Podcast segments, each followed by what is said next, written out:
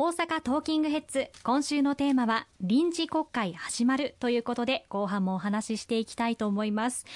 さて先日4日の朝に北朝鮮が弾道ミサイル1発を発射し J アラートが北海道や青森などに出されました。今の世界情勢どうなるんだろうどうなっていくんだろうというふうに感じさせられましたよね。はいあの4日の日の朝7時22分ごろ北朝鮮から1発の弾道ミサイルが東方向に向けて発射され、まあ、青森県の上空を通過をして太平洋側に落下したと推定をされております。日本のそして東アジア地域の平和と安全を脅かすものであって決して許されないというふうにも思いますしまた類似の国連の安保理決議にも違反するものでございます。こうした北朝鮮に対して日本政府としても厳重に抗議して最も強い表現で非難をしております。さらには国連の安保理におきましてもこの行動を非難すべく会合が開催をされております。残念ながら今国連の安保理はウクライナ情勢もありロシアそして中国こうした常任理事国がいる中でなかなか一致した行動ができない状況にありますけれどもこうした国連の安保理がしっかり機能していけるように国連改革というものを改めて進めていかなければこの日本のそして東アジア地域の平和と安定に対する対応も取れない取りにくい状況が続いていくんではないかというふうに思いますね。はい、この弾道ミサイルなんですけれどもこうやって J アラートになるのは5年ぶりということで非常に久しぶりといいますか皆さんも非常に驚いた方たくさんいらっしゃったと思うんですよね。でそんな中でまあ J アラート課題もいくつか見つかった点もありましていざという時にこちらも機能するようにしていきたいですよね、はい、今回まあ朝の7時22分に発射されてその後7時24分あるいは7時29分 JR とか北海道青森そして東京の島しょ部に発出されたんですけれどもこの東京の島しょ部に発出されたのはシステム上のエラーで発出されたということでそのシステムの見直し直ちに行うようにということを求めております、まあ、いざという時にきちっと対応できる体制を改めて作っていかなければいけないと思いますね。そうですね。J アラートが鳴った時に私たち国民もどういうふうに対応するのかも確認しておきたいなというふうに今回思いましたね、はい、基本的にはあのそのミサイル発射による J アラートはそれぞれ都道府県別に発出されることになります、まあ、大阪にあるいは関西地域に発出されているかどうかというのを確認した上でもし発出された場合にはできるだけ頑丈な建物の中にいるあるいは地下に行けるようなら地下に行くこうしたことで対応していただければというふうに思います。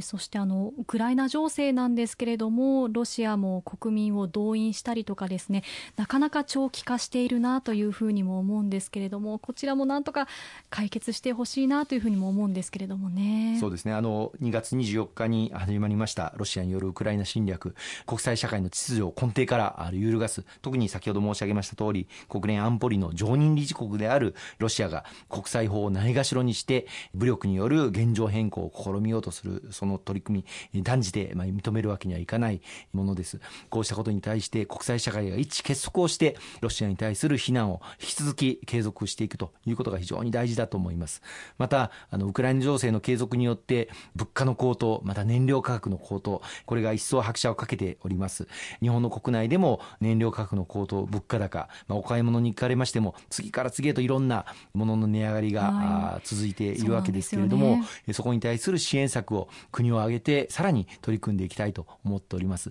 また物価上昇の中で非常に大事なのは国民のお一人お一人の給料賃金を上げていくその流れを加速化していくことも大変重要だと思いますのでこのことにも力を入れていきたいと思います、まあ、特にあの支援策という意味では先ほども紹介をさせていただきましたけれどもガソリンなどの燃料補助これを年内いっぱい続けることになりましたしまた低所得世帯に対する5万円の現金給付これもいち早くお届けできるようにしてまいりたいと思います。さらには各地方自治体でこの物価高燃料価格高騰に対応していただくための地方創生臨時交付金というものを今回6000億円交付させていただくことが決定となりました。このうち大阪府には174億円が交付されるんですけれどもこれを活用した物価高対策燃料価格高騰対策これを公明党府議団今大阪府に働きかけて具体的な中身作りをさせていただいております。また大阪市にもこの交付金交付をされておりますけれどもも、大阪府では間もなくプレミアム付き商品券が発行され、もう申し込みは締め切られておりますけれども、1万円でお買い求めいただければ、1万3000円分の買い物ができる、このプレミアム付き商品券、大変あの人気で評判でございまして、ぜひとも増刷をすべきだとい。うことを、あの訴えさせていただきましたところ、はい、市長もこの増刷に非常に前向きに取り組んでいただくということになりましたので、はいでね、当初の上限枠を超える大変多くの方が応募していただいたんですが、応募していただいた方は、このプレミアム付き商品券購入することができるという方向に今調整がされていると聞いております。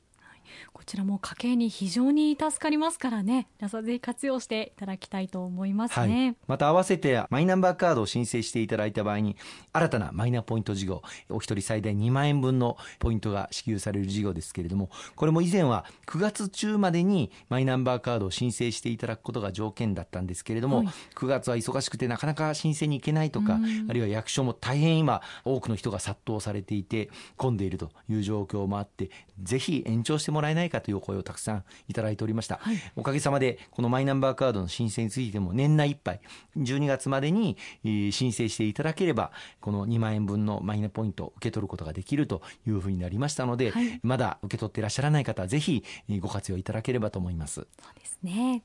えそして11月にはインドネシアで G20 サミットも開かれる。そして来年には G7 サミットが広島で開かれ日本各地で国際会議が行われるということですけれども日本の立場をしっかりと示して外交力も試されるという感じがしますよね。そうですね。あの9月はあの国連総会がありましたけれども11月はあの ASEAN 関連会合などまた外交の月となります。総理も外遊する方向で今調整をしているというふうに聞いておりますけれどもまさに今こうやって国際社会の情勢が混沌としている中だからこそ外交力を総動員をして国際社会の緊密な連携を図っていくということが非常に大事になってまいります。対立と分断ではなく対話と協調によって世界の平和と安定そして日本の東アジア地域の平和と安定を図っていくそのリーダーシップを日本が果たさなければならないというふうに思いますね。そうですね。石川さん今日もいろんなお話ありがとうございました。今日も大変ありがとうございました。来週もどうぞよろしくお願い申し上げます